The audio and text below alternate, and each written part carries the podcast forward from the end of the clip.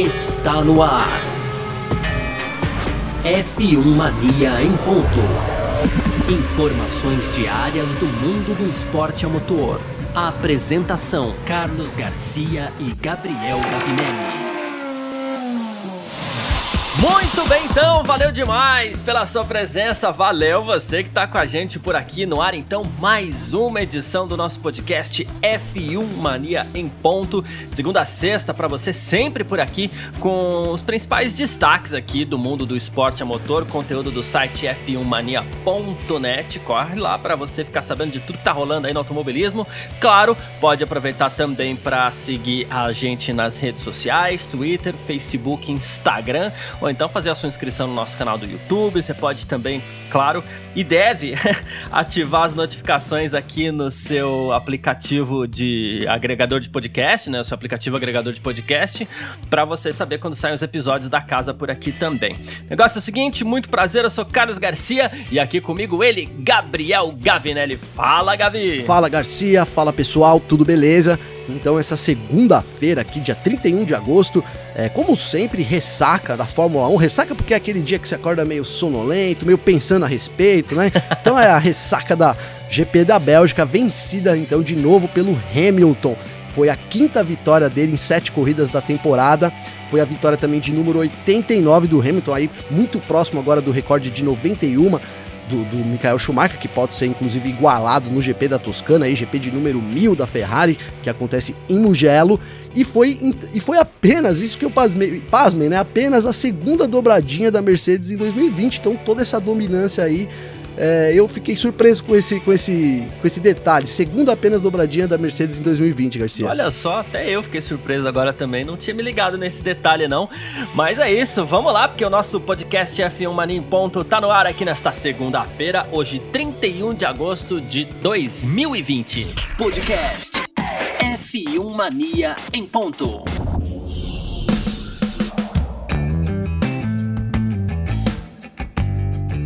Como bem citou o nosso Gabriel Gavinelli por aqui, segunda-feira de ressaca, porque ontem tivemos Grande Prêmio da Bélgica de Fórmula 1. Essa foi a sétima etapa do Mundial 2020, esse Mundial diferente, como a gente sempre fala aí, com alteração, alterações agressivas no calendário, né? E tivemos mais uma vez vitória do britânico Lewis Hamilton da Mercedes. Olha só, ele que chegou 8 segundos à frente aí do seu companheiro de equipe Walter Valtteri Bottas e em terceiro lugar Max Verstappen da Red Bull, como bem citou aí, eu não tinha me ligado ainda, mas como bem citou o Gavinelli, né, primeira, segunda dobradinha da Mercedes no ano. Em quarto lugar, olha só que beleza, Daniel Ricardo da Renault, muito bem, fez um excelente resultado ontem no Grande Prêmio da Bélgica. Em quinto lugar, o Esteban Ocon também da Renault, mostrando que o carro se comportou muito bem na pista também. Em sexto, Alexander Albon da Red Bull, sétimo Lando Norris da McLaren, oitavo Pierre Gasly da AlphaTauri, ele que inclusive foi considerado aí o piloto do dia por quem acompanha a Fórmula 1. Nono, Lance Stroll da Racing Point. Décimo colocado, Sérgio Pérez também da Racing Point. Décimo primeiro aqui, o Daniel Kivet da AlphaTauri. Já na, na, lista daqueles que ficaram fora dos pontos, 12 melhor motor Ferrari, Kimi Raikkonen da Alfa Romeo, 13 Sebastian Vettel da Ferrari, 14 Charles Leclerc também da Ferrari, 15 Romain Grosjean da Haas, 16 Nicolas Latifi da Williams, 17 Kevin Magnussen da Haas, 18 aqui, 18 não, abandonaram aqui já no caso, né, o, o Antônio Giovinazzi com acidente forte ali que inclusive provocou a entrada do safety car.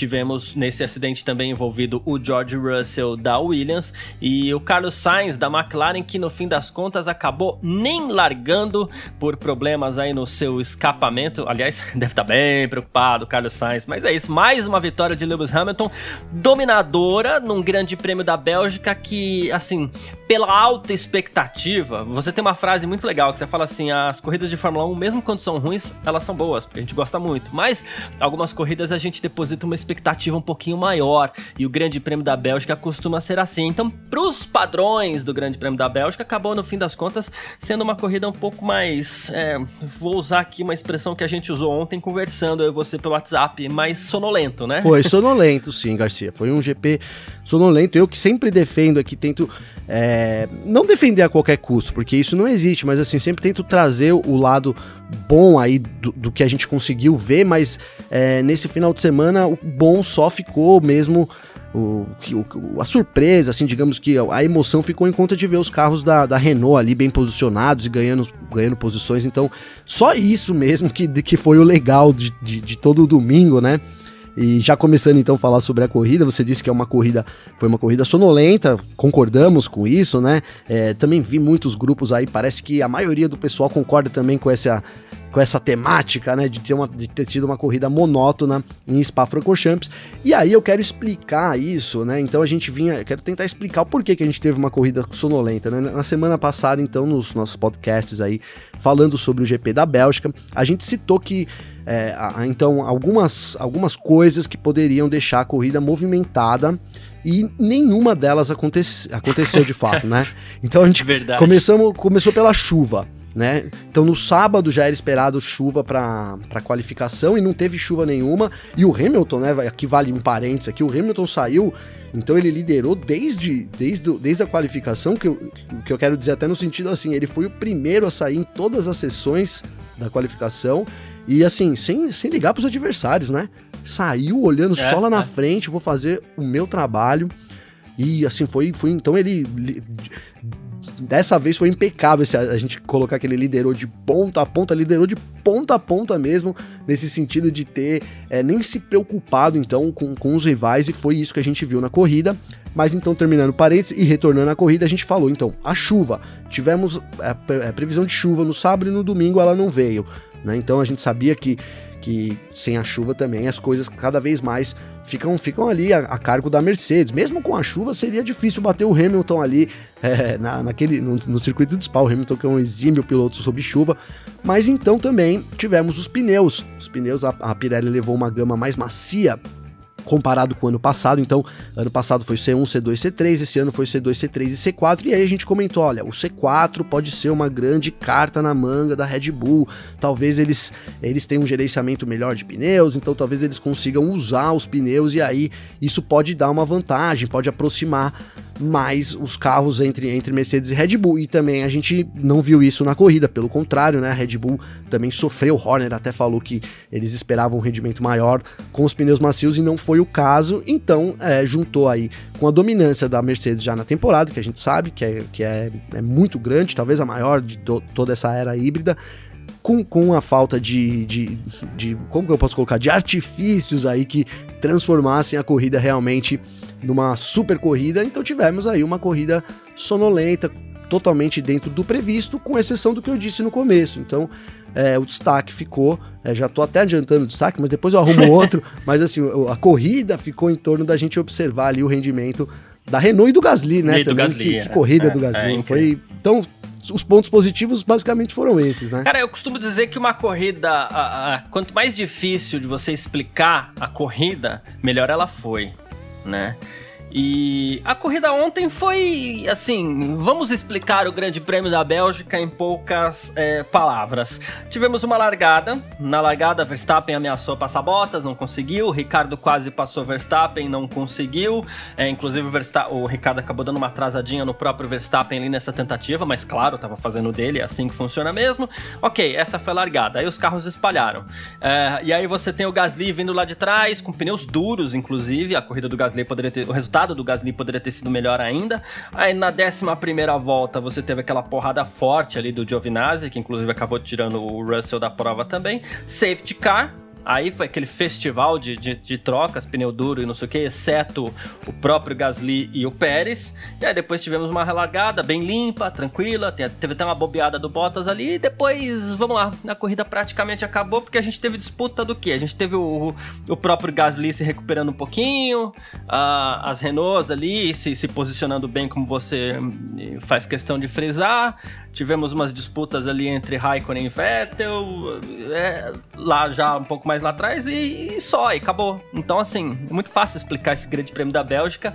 E corridas na Bélgica geralmente não são fáceis de explicar exatamente porque elas costumam ser muito boas, né? E não é que a gente quer aqui ficar criticando, criticando, criticando, mas é porque a gente deposita mais expectativas naquelas corridas que geralmente entregam mais, né? A gente tem uma lista Sim. de corridas durante o ano aí que a gente fala assim, ah, essa aqui é boa, essa aqui eu não perco.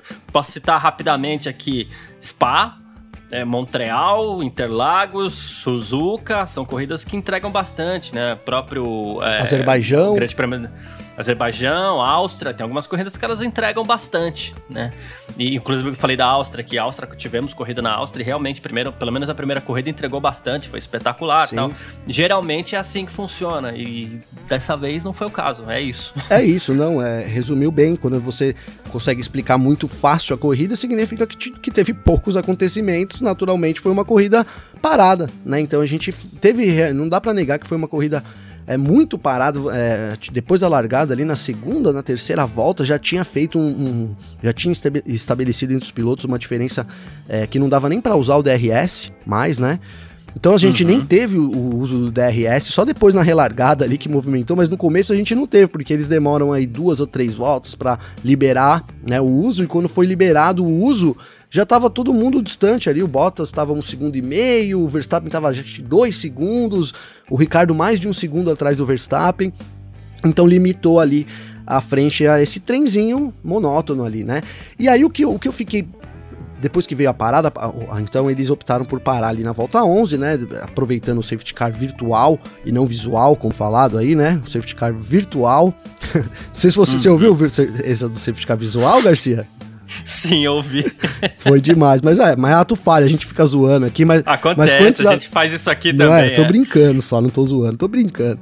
Mas então, tivemos o safety car é, virtual ativado, e aí os pilotos, claro, aproveitaram para fazer as suas paradas. Eu fiquei imaginando que talvez é, fosse necessário fazer uma segunda parada pro final da corrida.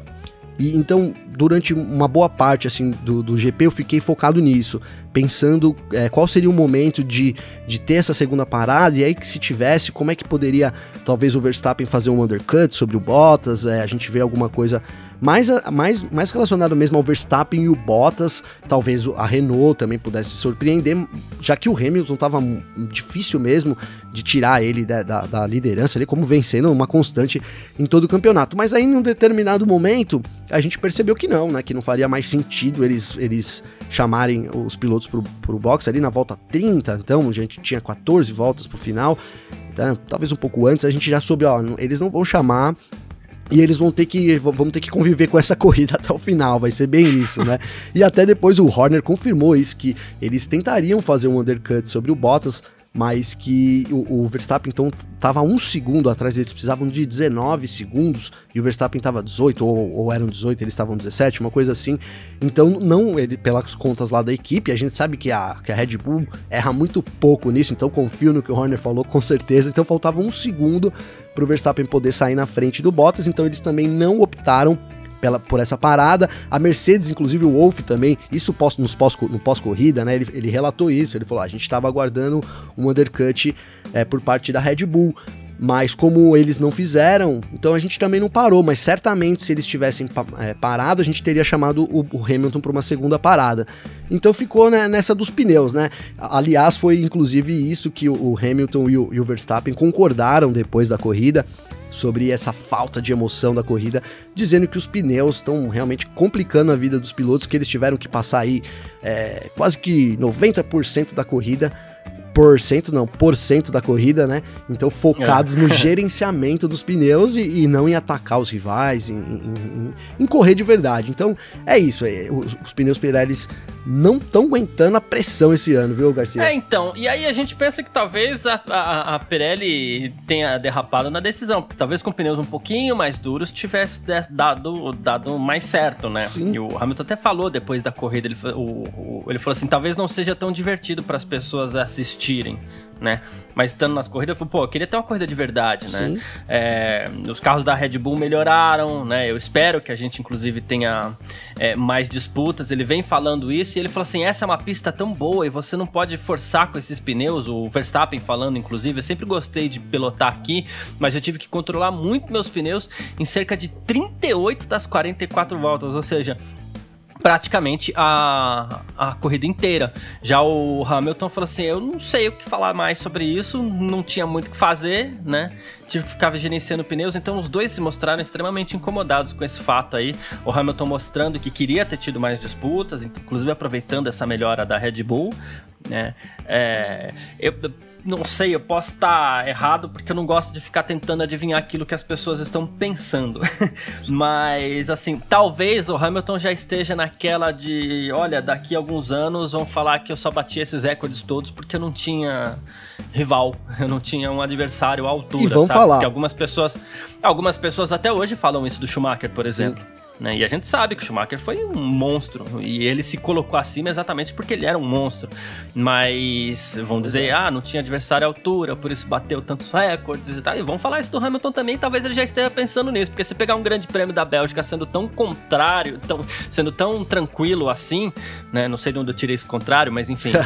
você pega um grande prêmio da Bélgica sendo tão tranquilo assim, você fala, puxa vida, né? Eu só queria comentar é, que o Verstappen resumiu o que a gente falou em uma frase, né? Que ele se preocupou então em 38 das 44 voltas, ou seja, nas seis primeiras voltas foi o que a gente comentou aqui, né? Então, nas três primeiras voltas ali o Ricardo atacou no começo ele, ele precisou se defender, então tava usando ali o pneu, né? Aí depois uhum. tentou atacar o Bottas, não conseguiu, passou seis voltas, estabeleceu todo o grid ali, ficou claro que a, a diferença já, né? O, o, o, Ricardo também nasceu. Como seria? É, o Ricardo também. A, a, o Verstappen não chegava no Bottas e o Ricardo também não, não chegava no Verstappen. Pelo contrário, ia aumentando a, as diferenças, né? Então acho que a Red Bull falou: ó, é o seguinte, não tem o que fazer, estamos na P3. É, vamos garantir a corrida. E aí a Red Bull fazendo isso para Mercedes, que já estava lá na frente, era só acompanhar aí o, o, a, o histórico, né? Só acompanhar a estratégia. Então foi isso, né, né? O Verstappen resumiu muito bem aí tivemos seis, seis, seis voltas de corrida, então, praticamente. É. Declarações aqui. Lewis Hamilton, não foi a corrida mais fácil que eu já fiz, apesar de tudo. É, travei a roda várias vezes, a temperatura dos pneus caía. É, foi difícil de lidar com isso. Eu estava muito nervoso por repetir o que aconteceu em Silverstone. Lembrando que ele teve o pneu furado na última volta do Grande Prêmio da Grã-Bretanha. Já o Bottas, né? É Planejamos voltas 17 e 18 para o nosso pit stop, por isso a gente estava a 7, a 6 a 7 décimos mais lentos né, no início daquele stint para não sobrecarregar os pneus.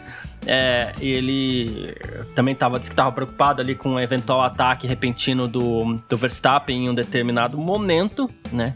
E ele falou que a atualização aerodinâmica da Mercedes para os circuitos mais rápidos funcionou exatamente como eles esperavam. Diz que a Red Bull estava mais perto em uma volta, mas perdeu um pouco mais de distância em ajuste de corrida.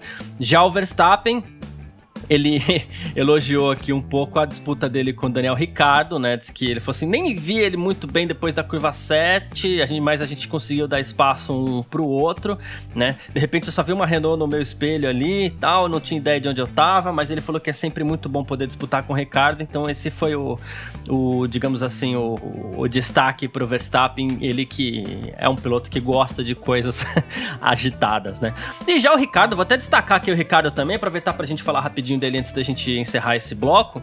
Ele falou assim: Eu soube muito rapidamente, que é bem isso que você falou, que eu soube muito rapidamente que o quarto lugar era o máximo que eu, que eu poderia conseguir. Ele falou: a gente teve muita velocidade hoje, um pouquinho de falta de sorte com a estratégia, a gente teve que é, repetir a ultrapassagem é, em cima do Gasly e do Pérez depois do pit stop, porque lembrando aqui o Gasly e o Pérez não pararam, né? Isso aumentou nossa distância para o Verstappen, então o quarto lugar era o máximo que a gente poderia alcançar hoje, mas mesmo assim, excelente Ricardo, excelente resultado tanto para o Ricardo quanto para o pro, pro, pro próprio Ocon também, que colocou a Renault na quinta posição né? A gente vai falar de equipes daqui a pouco, mas excelente resultado. Legal ver o Ricardo por ali, Não, né? Que legal a gente ver o Ricardo poder é, competir de novo, vamos colocar assim, né? Porque, nossa, depois que o Ricardo entrou pra, pra Renault, ele se apagou, né? É, claro que a gente sabe que é em decorrência do carro, sem dúvida nenhuma, o carro não ajudou. Mas assim, que surpresa, fiquei muito surpreso com essa, com essa posição da Renault Garcia. Não imaginava, não imaginava mesmo é, da onde eles tiraram essa, essa evolução, ou então o que, que a gente. que faltou a gente interpretar, sabe? Eu fiquei com esse sentimento, né? Pô, deixamos passar. o que, que a gente deixou passar na Renault? essa evolução que eles mostraram. É um circuito de alta, mas a gente correu também já em circuitos de alta na temporada, por exemplo, na Inglaterra, que era um circuito de alta também. É, e, e com, com, umas condições de pistas assim, não é igual, mas são curvas rápidas. A gente tem é, uma degradação alta, um asfalto muito abrasivo. Enfim, e aí, aí chegaram agora na Bélgica e detonaram, eu vou colocar assim, porque, nossa, fiquei muito, muito feliz. E assim, com, é, é, colaborando para minha tese, né? De, de que 2022, então, a Renault vai ser a, a equipe a ser batida. Porque olha, ó, sabe quando acende aquela luzinha? Será que estamos no, no, caminho? Bom, mu muito bom, muito com certeza foi o destaque da corrida, foi, foi as, o posicionamento da Renault e no fim aquela disputa do Ocon com com o álbum também foi sensacional. Foi a disputa da corrida, né? Que a gente teve praticamente. Exato, foi, aquela, exato. foi aquela disputa ali. Então, que bom ver a Renault é, de novo no caminho e esperamos que em Monza, então, já nessa semana aí, eles continuem essa evolução. Rapidinho, é, eu, vou, vou tentar não, não ocupar muito é, espaço com isso aqui, mas o, o, Hamilton, em determinado momento, ele perguntado, claro, ele fez um, um, um comentário aqui que surpreende até, porque ele falou assim: mesmo com excelente carro, a Red Bull precisa de um segundo piloto melhor. O atual não consegue coletar muitos pontos para a equipe, ficando dependente do Verstappen. Ah, Pesado, hein? pesado, né? Porque assim, ele não. E eu não sei exatamente o que ele quis dizer, se foram pontos, pontos de campeonato mesmo, ou se ele tá falando de dados, porque de dados o pessoal tem até elogiado ele, os dados que ele colhe e tal. É, é, mas assim. Mas não tá entregando, né, curioso, né, Garcia? Né? Ele não tá entregando. É, né? não tá entregando, exatamente. É, é Infelizmente, é, aí você pode citar, ah, mas porque o carro favorece o Verstappen. Sim, sim, a Red Bull nem esconde isso, né? Mas aí vai também uhum. do segundo piloto se adaptar melhor e ele não conseguiu se adaptar. E aí não adianta a gente ficar reclamando aqui, olha, o álbum ele precisa de um carro que se encaixe na pilotagem dele. Então ele vai ter que talvez procurar uma outra equipe onde ele seja o piloto 1, lá eles possam modelar um carro mais de acordo com ele, né? Porque a realidade da Red Bull é isso, o carro é feito pro Verstappen e o segundo piloto tem que se acostumar com o carro e somar o maior número de pontos possível. Então eu fiquei bem Exato. animado aí com, com a qualificação do álbum. É, a corrida foi, foi monótona, então a única, a única hora que a gente, que a gente viu, né, que, que poderia determinar alguma coisa, falar, não, cara, ó, foi a hora do, da, da, defesa com o Ocon, e ali o Ocon tava muito mais rápido também, usou o DRS. É complicado julgar a corrida dele só por causa daquela ultrapassagem, por ele ter perdido a posição Pro, né. Pro, mas, mas de fato ele precisa entregar mais resultados. Não sei como, mas ele precisa entregar mais pontos para Red Bull. Perfeito. Campeonato de pilotos, Lewis Hamilton nadando de braçadas. Depois de cinco vitórias, ele tem 150, 157 pontos. É o líder disparado do Mundial 2020 de Fórmula 1. O segundo colocado é o Max Verstappen, é, o holandês da Red Bull, com 110. Ele que tem uma vitória também. Quem também tem uma vitória é o Valtteri Bottas, da Mercedes, que tem 107 pontos. É o terceiro colocado no Mundial. Em quarto, ainda ele aqui, Alexander Albon da Red Bull, né, colocando um pouquinho de ordem na casa, pelo menos. Em quinto, Charles Leclerc da Ferrari tem 45, ele que está empatado em pontos com Lando Norris, o sexto também 45. Sétimo, Lance Stroll da Racing Point, 42 pontos. Oitavo é o Daniel Ricciardo da Renault com 33, ele que está empatado com o Sérgio Pérez, aí 33 pontos também é o nono colocado. Em décimo, Esteban Ocon da Renault tem 26 pontos. A gente falou dos pilotos, a gente vai fazer um resuminho de equipes agora, desempenho das equipes, o que foi destaque nesse grande prêmio da Bélgica. F1 Mania em ponto.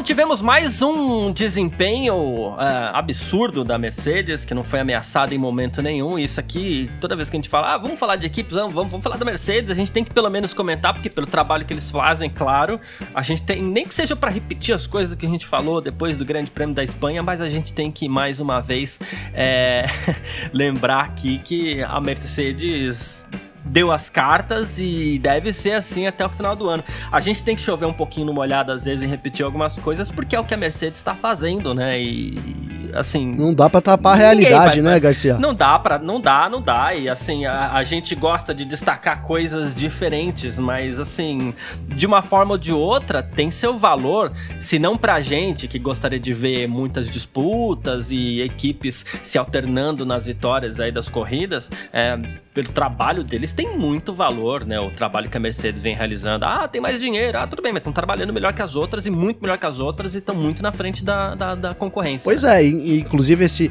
esse, essa história do tem mais dinheiro é bem discutível, viu? Porque parece que Red Bull e Ferrari estão nesse. estão tão, é, tão junto é. aí nessa pegada de gastar dinheiro, entendeu? Mas é, a Mercedes se sobressaiu muito na era turbo híbrida, a gente vem chegando aí hoje, talvez seja então a penúltima, estejamos vivendo a penúltima temporada dessa era turbo híbrida que foi aí dominada pela Mercedes de ponta a ponta e, e eu não, não me lembro, agora, claro que eu, eu também não sou tão velho assim, mas a gente estuda alguma coisa, mas não me lembro de uma época em que uma equipe tenha sido tão dominante assim de, durante uma era quanto a Mercedes está sendo agora. Não é à toa aí que ela vem quebrando também recordes atrás de recordes e recordes. Né? Uhum. É, e durante a corrida ali, no, logo no começo da corrida, na verdade, é, chamou atenção. O Bottas tentou usar um modo de mais potência ali no motor para ver se ele se, se, aproximava um pouco mais do Hamilton e a, a equipe pediu para não usar. E aí depois explicou-se que, na verdade, não é que os pilotos estejam proibidos de disputar entre eles e não estão, né? Mas é, recomenda-se que eles guardem a potência do motor, a potência extra do motor ali, para caso eles fossem atacados, por exemplo, pelo Max Verstappen, né? Então não é que a equipe estava proibindo os dois ali de, de, de, de disputar, né? Não, então, o, essa, essa foi, foi até assim, foi curioso, né? Porque o, o Bottas queria que aumentar a potência, pelo que eu entendi, ele queria aumentar a potência com relação ao Hamilton. Então você nem criaria uma disputa justa, vamos dizer assim, né? É verdade. Não é? O mínimo que a equipe poderia fazer era falar, ó, oh, Hamilton, o Bo... porque seria normal. Vamos supor, ó, tá o Verstappen atrás do Hamilton. Aí eles começam a perceber que o Verstappen está rendendo melhor, então é possível que ele tenha mudado para o modo de motor mais agressivo, talvez, né? Então aí a equipe chega pro, pro Hamilton e fala: Hamilton, ó, melhor você mudar o seu modo pro, pro mais alto, porque o Verstappen está chegando, né? Então isso aconteceria com o rival. E aí com o Bottas seria, teria que ser a mesma coisa. O que, que o, o Bottas esperava? Que a equipe falasse: não, Bottas, tudo bem aumenta aí, a gente vai manter isso em segredo. Manda ver lá na frente. É, o mínimo que a equipe teria que responder para o Hamilton era: Hamilton, o Bottas aumentou a pressão de motor, é, aumentou a potência do motor, então acho que é melhor você aumentar também. Anu anularia, né? E realmente, então, gastaria o trunfo que a Red Bull tem do motor. Então concordo totalmente com, com, com o Wolff, né, aí na, na, decisão da Mercedes. O Bottas deveria atacar o Hamilton nas condições iguais ali da pista. Se ele estava no modo 5, então vamos brigar no modo 5. Ele colocar. É igual você aumentar o handicap no Street Fighter, né? Pela, é apelação, não é? Você tem que. O hand, é 5, é 5 para todo mundo, a não ser que você tá jogue certo. com café com leite. Enquanto isso, o Toyohara Tanabe da Honda, ele diz que, assim, é, falando sobre o motor, ele falou que a Honda agora atingiu um nível em que dá para lutar até certo ponto ali e tal, mas ele falou que ainda é, tá claro também que a concorrência tá muito forte, que a Mercedes tem uma grande vantagem, que na qualificação, é, principalmente eles são muito rápidos, né, na corrida que a diferença parece não ser tão grande, né, mas é o que ele diz aí, parece que a Honda também tá entregando um pouco do limite do seu trabalho, jogando agora a responsa um pouco para a própria Red Bull na concepção do carro ali, né? Sim é comum, porque a gente, a gente fala né, da pressão que a, que a Red Bull exerceu sobre a Honda, que a Honda sofreu, e agora a Honda foi colocada aí como o segundo motor mais forte do grid, né? Então agora os japoneses também estão querendo sair um pouco da toca. Vamos, vamos trabalhar, mas vamos todo mundo trabalhar junto. Eu, eu acho que é até normal essa pressão. Inclusive é muito construtiva para a equipe. A Red Bull cobrando a Honda de mais resultados, a Honda também, é, entre aspas, né, se cobrando também a Red Bull por, por um carro mais veloz, mais aerodinâmico, ainda, aerodinamicamente ainda mais perfeito. E acho que é essa a graça da Fórmula 1, esse desenvolvimento absurdo que a gente tem, corrida pós-corrida, é, a, além dessa aleatoriedade, né? Então, mesmo no, com a gente vê um grid totalmente é, totalmente hierárquico e hierarquicamente definido. Mas não, chegamos lá, tivemos a Renault surpreendendo a tudo e a todos, conseguindo essas boas posições com a dupla de pilotos. Então, isso é Fórmula 1. Perfeito. Ah, outra coisa, vou te perguntar da Renault também mais uma vez. É, mesmo que esse eventualmente venha a ser o seu destaque, vou te pedir a pergunta aqui agora mesmo. A Renault se mostrou bem nesse Grande Prêmio da Bélgica, pista de alta velocidade, bom tempo de volta em aceleração plena ali. E a gente está indo agora para o Grande Prêmio da Itália, a pista de maior velocidade. Bom, a segunda pista agora de maior velocidade no calendário, né? Já que a gente vai ter o Walter Loop lá do, do no, no Bahrein. Sim. Mas assim, outra pista velocíssima. Você acredita que a gente vai ver um, uma repetição de desempenho? Vai ver uma Renault até mais forte, eventualmente até brigando pelo pódio, como gostaria o Ricardo, e como acho que boa parte dos fãs da Fórmula 1 gostariam de ver o Ricardo no pódio. É, vem mais Renault por aí no Grande Prêmio da Itália ou é isso? Chegamos ao limite do que a Renault pode oferecer? Se a gente seguir a onda, eu acho que sim, né? É, como eu disse, foi uma grande surpresa a gente ter visto a Renault lá. Mas agora que a gente viu ela lá, por que não desacreditar também que ela vai piorar? Então, seguindo a sequência, eu acredito. E é um circuito também de alta. Então parece que a Renault vai se sair bem. A, a McLaren estava indo já bem com, com o lance do motor e estava se saindo melhor que a Renault, porque aparentemente tem um carro né, aerodinamicamente mais desenvolvido, talvez a Renault tenha feito algumas mudanças que tenham encaixado totalmente ali no carro. Então, por que não esperar de novo a Renault brigando pelas primeiras posições, né, Garcia? Não vejo motivos para não esperar, entendeu? E, inclusive, gostaria, acho que todo mundo gostaria de ver a Renault brigando lá na frente. Então, levando em consideração essa evolução abrupta da Renault, se tudo continuar no, no seguindo, devemos sim ter a Renault de novo lá na frente. Mas aí eu já acho que brigar pelo pódio já é, já é demais. A gente viu, pelo menos eles teriam que então dar mais esse passo, né? Só se a gente se eles derem mais esse passo, seria, né? Porque o ritmo de corrida da Red Bull que, que, eles teriam que tomar um lugar da Red Bull, ou então torcer por, um, por, uma quebra, né? Aí, aí sim, se a gente tiver quebras lá entre Mercedes e Red Bull, aí com certeza o pódio, pódio fica. É, a Renault tem um certo favoritismo até pro pódio, pode ter um certo favoritismo. Mas se não acontecer nada, não vejo a Renault subindo no pódio, não. Ok. Outra coisa, é... depois de duas vitórias seguidas no Grande Prêmio da Bélgica em 2018, 2019, é... a mídia italiana agora resolveu vamos falar o popular aqui, né? Resolveu cair de pau em cima da Ferrari. O italiano lá, República, por exemplo, botou aqui como destaque lenta, pobre e não confiável. Já o La Gazeta dello Sport é, destacou aqui falta de ideias e coragem. Há trabalho a ser feito, mas também tempo para refletir. A Ferrari que está indo para duas corridas na Itália agora. E como eu falei, depois de duas vitórias, a Ferrari conseguiu o pior resultado dela na última década. É, o pior, o, a última vez que a Ferrari tinha ido tão mal assim havia sido no Grande Prêmio da Grã-Bretanha em 2010, quando o Alonso foi 14 e o Felipe Massa foi o 15. Os dois tiveram problemas. É, é, o Alonso foi punido, o Felipe Massa teve um, um pneu furado, ou foi o contrário, não tenho certeza.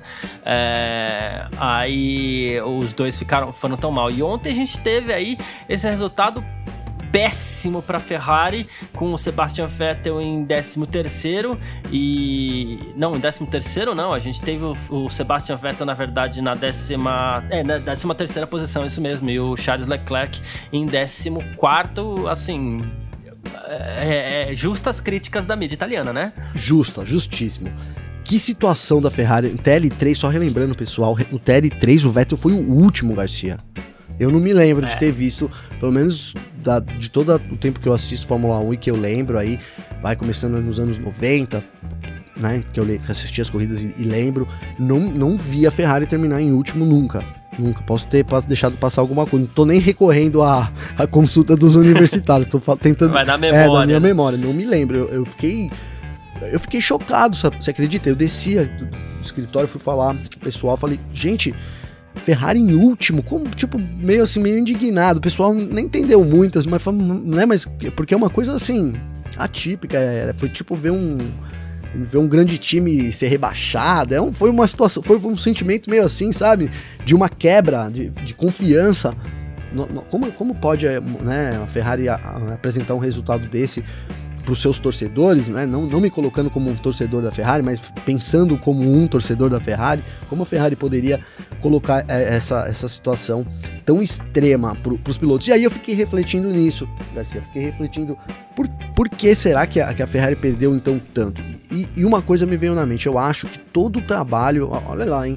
Todo o trabalho, se não todo, quase todo o trabalho feito na Ferrari no motor durante a era turbo híbrida, essa nova era, essa era que a gente vive agora, eu acho que foi perdido naquele acordão lá com a FIA, viu? Pode ser. Eu, eu ia guardar um comentário pro meu destaque negativo, já, já, já deixando aqui claro qual vai ser meu destaque negativo, mas eu não vou guardar, não. Eu vou fazer agora, depois eu só falo destaque e já era. Beleza, né? boa. Mas assim, é, Ferrari, assim, é legal, assim, a gente sabe que a Ferrari perdeu muito tempo com seu motor e muito, muito desempenho com, com a mexida no motor e isso, ok, a gente até entende. É, não que a gente aceite muito bem, mas a gente entende.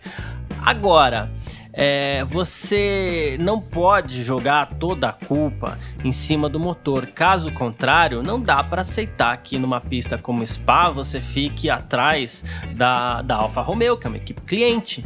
É uma equipe cliente e que foi péssima nas primeiras corridas, inclusive. E a Ferrari ficou atrás da Alfa Romeo. Só não ficou atrás da Haas, que a coisa lá é um pouquinho pior também, né? Mas assim, na corrida eles ficaram atrás do Raikkonen, na classificação eles ficaram atrás do Raikkonen. Então, isso daí não dá para aceitar a partir do momento que eles querem jogar a culpa só no motor. Então, tem coisa feia ali no carro também, problema de equilíbrio seríssimo. Ou então a Ferrari tá tentando arrancar alguma coisa ali para ver se compensa a ausência do motor e tá indo no caminho contrário. Então, assim, não é só motor caso contrário, eles estariam pelo menos à frente de Alfa Romeo e Haas, que começaram o ano muito mal. Podemos esperar aí que italianos já chorem bastante no próximo final de semana em Monza. Não, e, e, vai ser choradeira dobrada, né? Interrompida vai. e depois tem a choradeira ato 3 também. Então é, é, é muita água para sair dos olhos aí, viu? É oh, só, só, então é só, isso. Só falando sobre é. a Ferrari, eu, tentando explicar um pouco isso que você falou, que talvez eu não concorde muito, Garcia. Eu acho que é o seguinte: é, o por que, que eu digo que o, que o motor talvez seja o mais culpado? Porque é, o carro, o, o, Verstappen disse, né? Eu, eu tava até me baseando numa afirmação do Verstappen, que ele falou assim: que se você troca, se eu usar uma asa velha, meu carro vai perder de 0 a 1 a 0 a 2. Então, por isso, por que que eu voltei? Eu, eu, por que que eu voltei lá em 2014, né? Foi a primeira ano da, da 2014 e acho que foi isso da, do, da era. Porque é, o, o, é, é, isso, mesmo que, o, que, a Ferrari tivesse, segundo né, o Verstappen, na minha lógica aqui, mesmo que, o Verstappen, que, que ele tivesse usando um motor, então, é, peças antigas, peças muito, muito é, que, que não tivessem tanta eficácia aerodinâmica, digamos assim, só uma potência, uma, uma não entrega total do, do, do, motor explicaria essa falta de velocidade na minha cabeça, né? Porque se, se igual o Verstappen, eu vou usar uma asa velha, vou perder 0,1, 0,2. Então vamos supor que o carro da, da Ferrari fosse uma draga mesmo. É, eles perderam tanto, mas é muito comparado no ano passado. Foi um segundo e meio, quase um segundo e meio, Garcia, num, num, num treino que teve. Então, assim, só pode ser um carro muito velho. Mas aí, talvez as peças, é, é, pode ser, mas eu ainda acho que nessa junção me faz remeter que a Ferrari talvez esteja usando um motor especificação 2015, algo do tipo. Então, como é. disputar aí com uma, uma Red Bull, alguém entregando. Por mais que entregue potência, entregar potência. A gente sabe também que não significa muita coisa, né? Tem muita coisa envolvida aí. A, a, potência total do carro é 1000 H, 1050 HP, mas se você usar durante 30 segundos ele explode. então você tem que usar é. em, em 800. Então a gente sabe que muita coisa. Então me remete a isso. Me remete sim a um motor muito muito é, que foi que foi na verdade considerado ilegal, então tiveram que retornar todo o trabalho. É, a Ferrari não assumiu isso assim. Mas chegaram a dar até, na minha cabeça, até uns indícios do tipo, nossa, investimos muito dinheiro e, e fomos pro caminho errado, algo que pudesse talvez explicar esse, esse desempenho aí totalmente fora do comum da, da equipe italiana, Garcia. Ok, Mundial de Construtores, a Mercedes lidera também, claro, nadando de braçada 264 pontos, com seis vitórias já é, nesse ano em sete corridas. A Red Bull tem 158, com uma vitória do Max Verstappen no Grande Prêmio de 70 anos. Em terceiro tá ali, ó, a McLaren resistindo com 68 pontos. Quarto, a Racing Point tem 66. Em quinto, a Ferrari tem 61 pontos.